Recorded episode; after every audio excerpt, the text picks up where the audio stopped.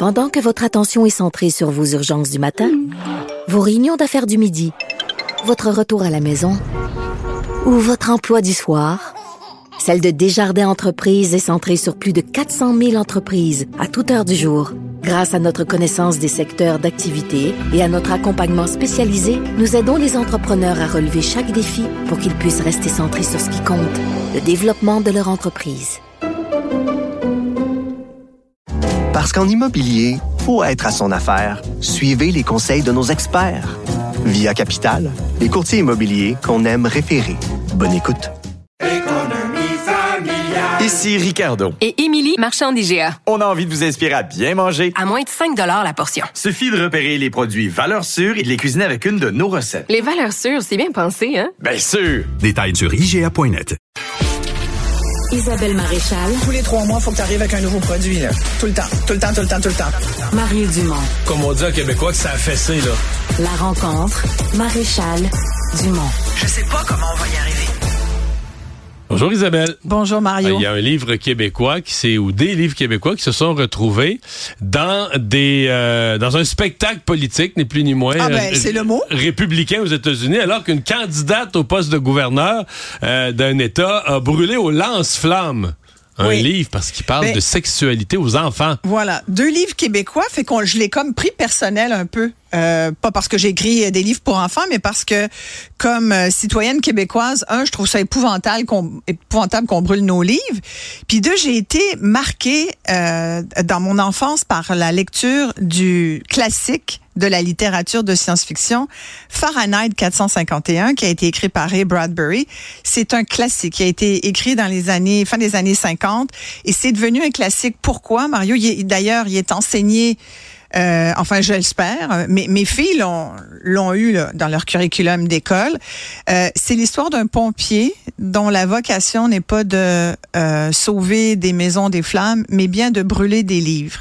Et à l'époque, Ray Bradbury, l'auteur, avait demandé euh, à des euh, à des spécialistes à quelle température les, le papier brûle-t-il? Et c'est fina- Puis il y avait vraiment, il a pas trouvé de chimiste pour lui répondre à cette question, mais il a trouvé un pompier local qui a dit ben moi, l'expérience me dit que c'est à 451 degrés que le papier brûle. Alors, c'est d'où le titre du livre. Et, et pourquoi c'est devenu un classique? C'est que ce livre-là représente tout ce qui est finalement le- le- l'essentiel de tentatives de censure dans une société.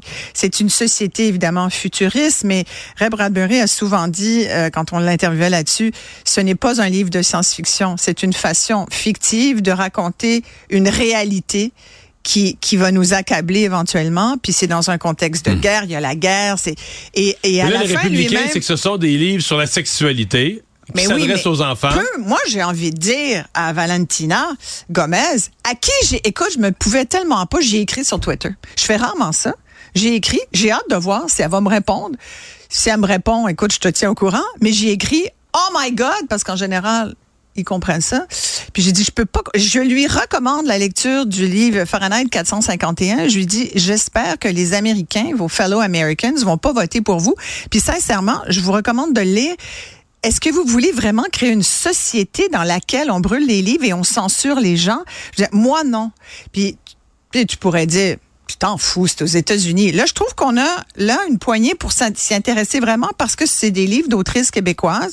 Et on parle de quoi dans ces livres-là? On parle de, oui, de sexualité, mais c'est pas méchant, la sexualité. Moi, je, je pense qu'on aurait avantage Parce à l'enseigner. s'appellent Tout nu. Ah, Je pense que c'est le titre. Oui, puis, OK. Mais je pense qu'il faut qu'on enseigne ça. Il y a tellement de notions qu'on n'enseigne pas.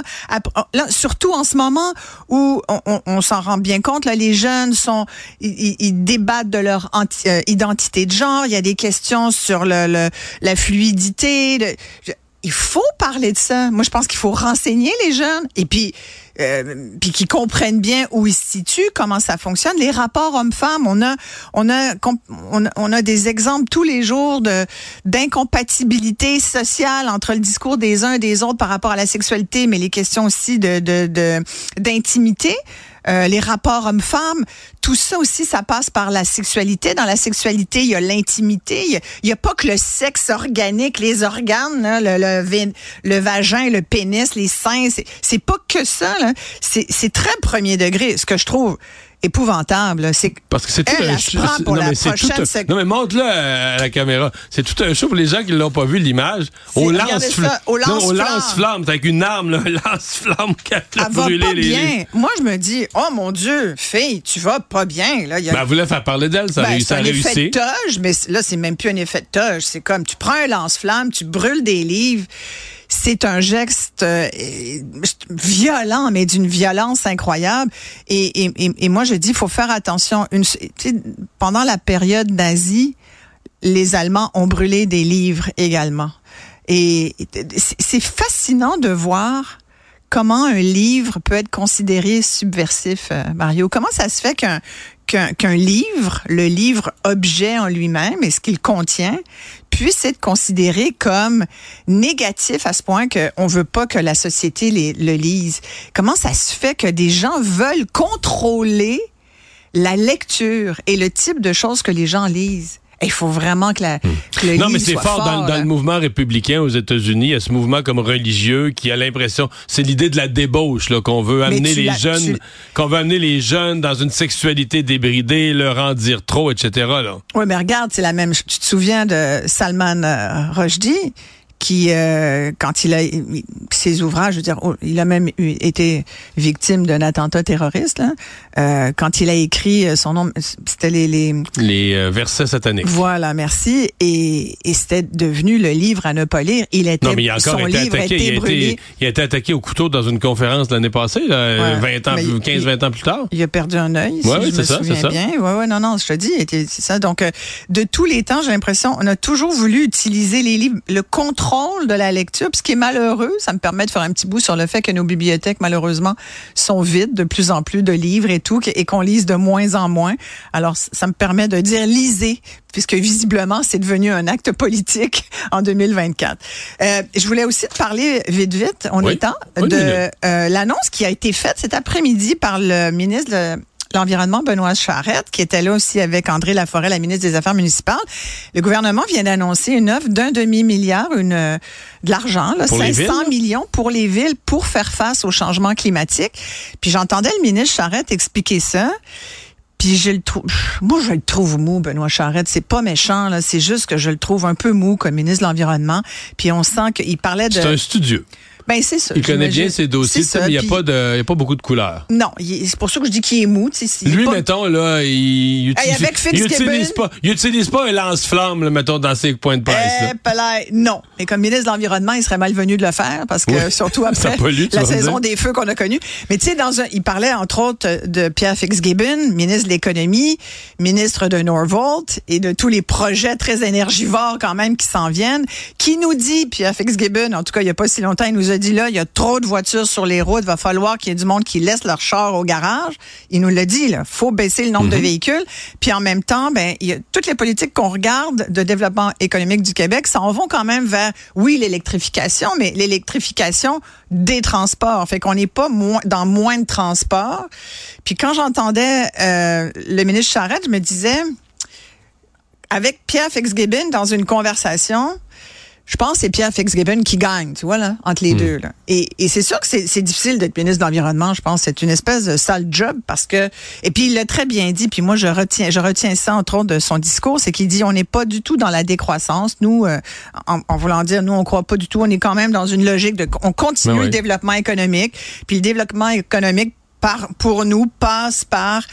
Euh, l'électrification, oui, mais du transport. Puis de, mais tu sais, quand tu regardes en même temps, puis pourquoi je t'en parle de ça, c'est parce que cette annonce arrive au moment où il y a l'édition 2024 de l'État de l'énergie du Québec qui vient de sortir, et euh, Pierre-Olivier Pinault, qui est un qui est un spécialiste de la question, nous dit on nous rappelle qu'on surconsomme de l'énergie, qu'on n'est pas du tout dans une logique de réduire notre dépendance au gaz.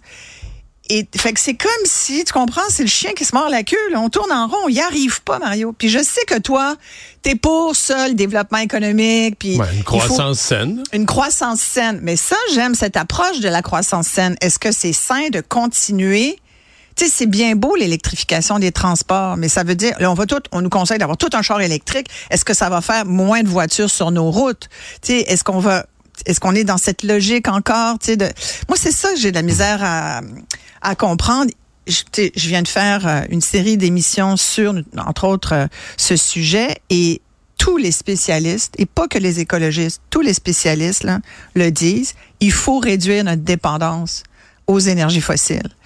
Et, et, et j'ai rien lu dans ce dans cette présentation de mise de l'environnement qui nous encourage à penser qu'on s'en va là, alors qu'il faut qu'on s'en aille là.